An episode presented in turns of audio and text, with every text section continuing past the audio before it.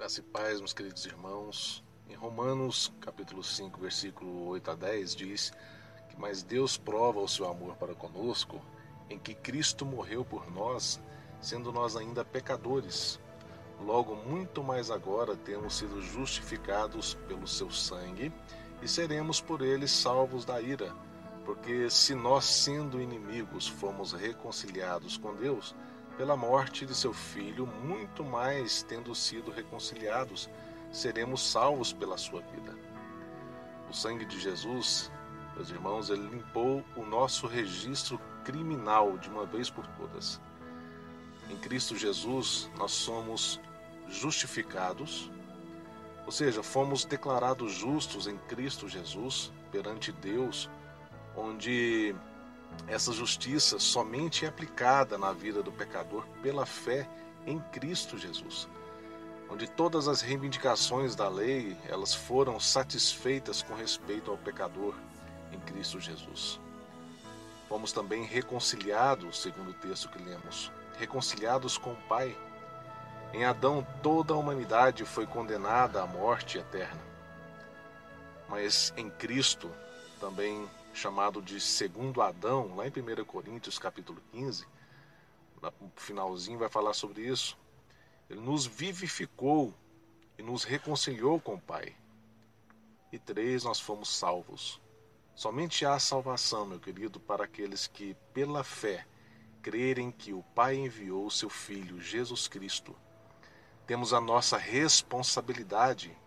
O salvo em Cristo Jesus, ele caminha por princípios e ele evidencia a sua fé por meio da sua vida, no seu caminhar. Ele se arrepende dos seus pecados.